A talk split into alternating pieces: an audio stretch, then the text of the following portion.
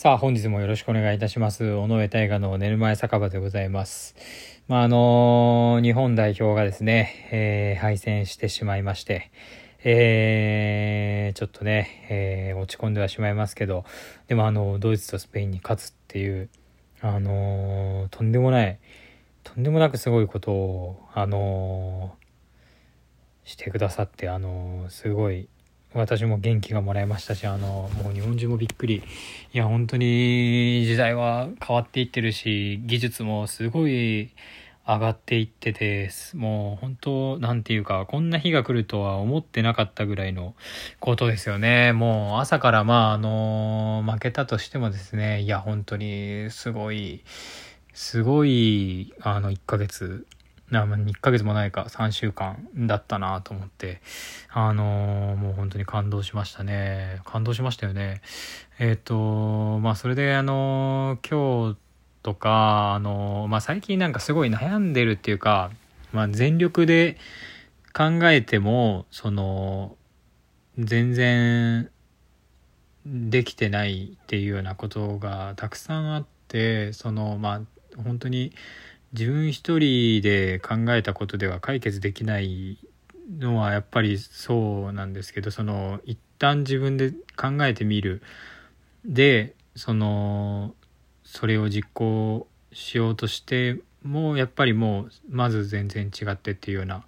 まあ、ことがたくさんあってそれもう僕が本当に悪いんですけどそのそういうのってやっぱり自分のその一その何て言うんですかねサボったりとかやる気がなくてそういう結果になってるわけじゃなくてマジで考えて本気でやって全然違うっていうまあこと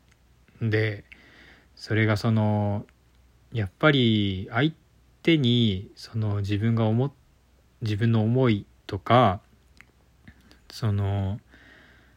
何ですかね。それに対して真剣に考えてるとか真剣に行動してるっていう時間とか、まあ、そういうのってやっぱり正しく伝えないと伝わらないっていうのが最近身に染みて分かってきてまああの楽曲制作がそうなんですけどやっぱり自分の伝えたいことばっかり伝えようとしてもそれまあなんかその何て言うんですかねこれ当たり前の話なんですけど僕がすごいできなくてそれが。でなんかうんその、まあ、悔しいのは本当に悔しいんですけどももうなんか考え直さなきゃいけないことだらけででそのまあもうその当たり前なんですけどそれはその当たり前だけどできなくて苦手で。どうにかしたくてあのなんか毎日やり方を変えていったりとか教えてもらったりとかしながらうんこう一個一個相当スローペースで本当申し訳ないんですけどでもあの絶対に同じ一日にはならないように毎日違うように考えてするんですけどまあ本当に伝えたいっていう気持ちやりたいとかあの何て言うんですかね。自分の気持ちだけじゃ全く違う。何て言うんですかね。これ当たり前だと思うんですけど本当に苦手なんですよね。僕がそれをするのが。なんか何ですかね。まあむしろ楽曲とかだとまだマシなのかもしれないですけど、まあ、それが今初めての環境でうーん曖昧な。自分の中で曖昧なものを明確に伝えようとするっていう、まあ、それが、まあ、曖昧だからまず伝わらないっていうのは、まあ、それがあると思うんですけど、まあ、そういったのをそういったことが最近すごくあって、まあ、申し訳ない気持ちと悔しい気持ちがあって、まあ、そこをすごく考えないといけないなっていう、まあ、ことなんですよね。それがまあ、楽曲制作にも通じるしライブパフォーマンスにも通じるしっていうのがあってまあそこをどう考えてなんか何ですかねこう多分すごい考えてることをシンプルにして明確に明確にシンプルにするっていうのが必要だと思うんですけど、うん、それをもう今からですね考えていこうっていうやって実行していこうっていうふうに思ってるんですけどまああの本当これが大変でえー、まあね、えー、頑張っていこうと思うんですけど、まあもちろんその教えてくださる、まあ、叱ってくださる方にも感謝の気持ちがありますし、まあ、それだけ、ね、体力を使ってもらってるっていうことなので、うんまあ、その感謝の気持ちを胸にですねもうどんどんどんどん乗り越えて、えー、そこをですね早くパスしていって、えー、しっかり仕事できるように頑張ると思いますね、えー、ライブもですねそういったことから学んでライブに生かして音楽活動にも精一杯生かそうと考えております。えー、それでは本日も参りましょう。当配信は寝る前に再生してほしい、ながら雑談ラジオ、最後一件のそろそろ帰るかを目指してお送りしています。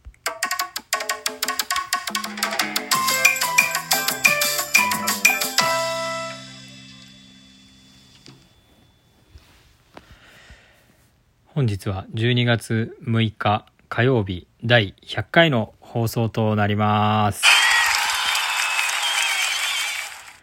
えー、ついに100回を迎えましたので、あの、前々から言ってた、あの、自分のことをですね、紹介していこうっていうふうに思うんですけど、まあ、あの、大まかな自分の流れはですね、まあ、あの、別府市に、大分県別府市生まれで、まあ、高校生まで別府市に行って、で、中学高校で音楽に出会ったんですよね。で、まあ、あの、弾き語り始めて、で、そこからあの、高校卒業して日本一周行ってスペイン一周行って帰ってきてこっちでイベント続けてやっと県外のツアーとかできるようになってきてで音楽だけで生活するようになってでコロナが来て、えー、父親のいる土木に入ったでそこでも、まあ、やりたいことができなくなってきて今の会社に入ったっていう流れなんですけどまあそういったものをあの一からですねラジオでお話しする機会になればいいなと思うんですけどまあ長くなるかもしれないので、まあ、100回から105回ぐらいまでの間まあそれがお話できたらいいなと思います。まあ、あのなので、まあ、ここから自分の話もう自分の話といっても本当に自分の生活してきたことの話なのであの申し訳ないんですけれども、まあ、あの、お話ししていけたらいいなと思いますので、よろしくお願いします。であの、別府市生まれなんですけど、まあ、ちっちゃい頃とか、あんまりその、画を強く出せないタイプだったんですよね。で、まあ、ちょっとこう、人の顔色を伺ったりとか、あの、してた。まあ別に今もするんですけど、まあ、割とそんな感じで、なんかみんなの後ろついていったりとか、まあ、そういう部分が自分の中に多くあった感じだったんですよ。でその自分が生まれた次の日にあの生まれた幼なじみがいてでまあ病院が生まれた時一緒でその後3歳4歳4歳か5歳かな。もっとまあでもそのぐらいか。え何歳？まあでも小学校に入る前だと思うんですけどその友達がたまたま僕が住んでるビルに引っ越してきてすごい髪の毛とか緑色赤だったかな。染めてたんですよ。すげえ人引っ越してきたなみたいな。5歳かそのぐらいの時に思ってたらまあ誕生日次の日で病院一緒だったって言ってじゃあ幼なじみじゃんみたいな感じになってそっから本当にずっと一緒に遊んでるんですけどあのー、まあその人との出会いが本当に大きくて人生の中で。でなんかなんて言うんですかね、まあ、野生児みたいな感じなんですけど何して遊ぶって言ったらもうその長い坂を自転車で下るか高いとこを登って飛び降りるかとかそういう感じなんですよね。まあ唐揚げ食べるかみたいな。なんか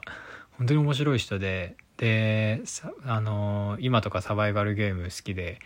あのやってますけどその時もエアガンが好きで一緒にどっか狙い撃ちしようやとかあの今日はスズメ捕まえてみるかとか本当にそういう面白い遊びを提供し続けてくれるあの幼なじみがいてで小6ぐらいまではずっとその人と遊んでたんですよね。であのまあそれから先も遊んではいるんですけど、まあ、だんだん他のが、えーと、学校でできた友達とかと遊ぶ時間も増えて、まあ、毎日っていうあのほどではなくなったんですけど、まあ、ずっと今でもあの飲みに行ったりとか、まあ、友人のままでいてくれてで結婚式のスピーチとかしてくれてっていう、まあ、幼なじみがいるんですけどまあ小学生の時はそんな感じでその友人と一緒にまあいろんなことにチャレンジしてとにかく飛び降りて坂を登って下ってまあ遊び回ってたんですよね。で小6ぐらいで一回周りの人たちと仲が悪くなったことがあって、まあ、その時にはやっぱり自分も悪いんだろうなっていうのもあったし、まあ、かといって自分だけが悪いわけでもないかなっていうなんかそのその何かしらのズレによってそういうことが起きるんだなっていうのをその小6の時に、まあ、それが分かってまあ一旦その別に全員が敵っていうわけじゃなくて味方でいてくれる人もいるしだけど敵のふりしなきゃいけなくてっていう人もいたしでなんかそのまあ敵っていうわけじゃないんですけどそれで揉めた人もその本気で嫌ってるっていうわけじゃなくてそのまあ本当にズレが起きたからっていう僕も悪い部分はたくさんあったと思うんですけど、まあ、そういう本当に嫌だったわけじゃないっていうのもあのお話ができてでその時ぐらいからその自分は自分というものであるっていうのをだんだん分かってきだしてでまあそこから中学に上がるっていう流れなんですけど、まあ、中学からもその友達ともまた仲良くなって、まあ、今じゃ本当に本当に一番よく遊ぶ友達なんですけど、あの次回またあの中学からお話ししようと思いますのでよければ是非聞いてください。質問やお便りなどもお待ちしております。ありがとうございました。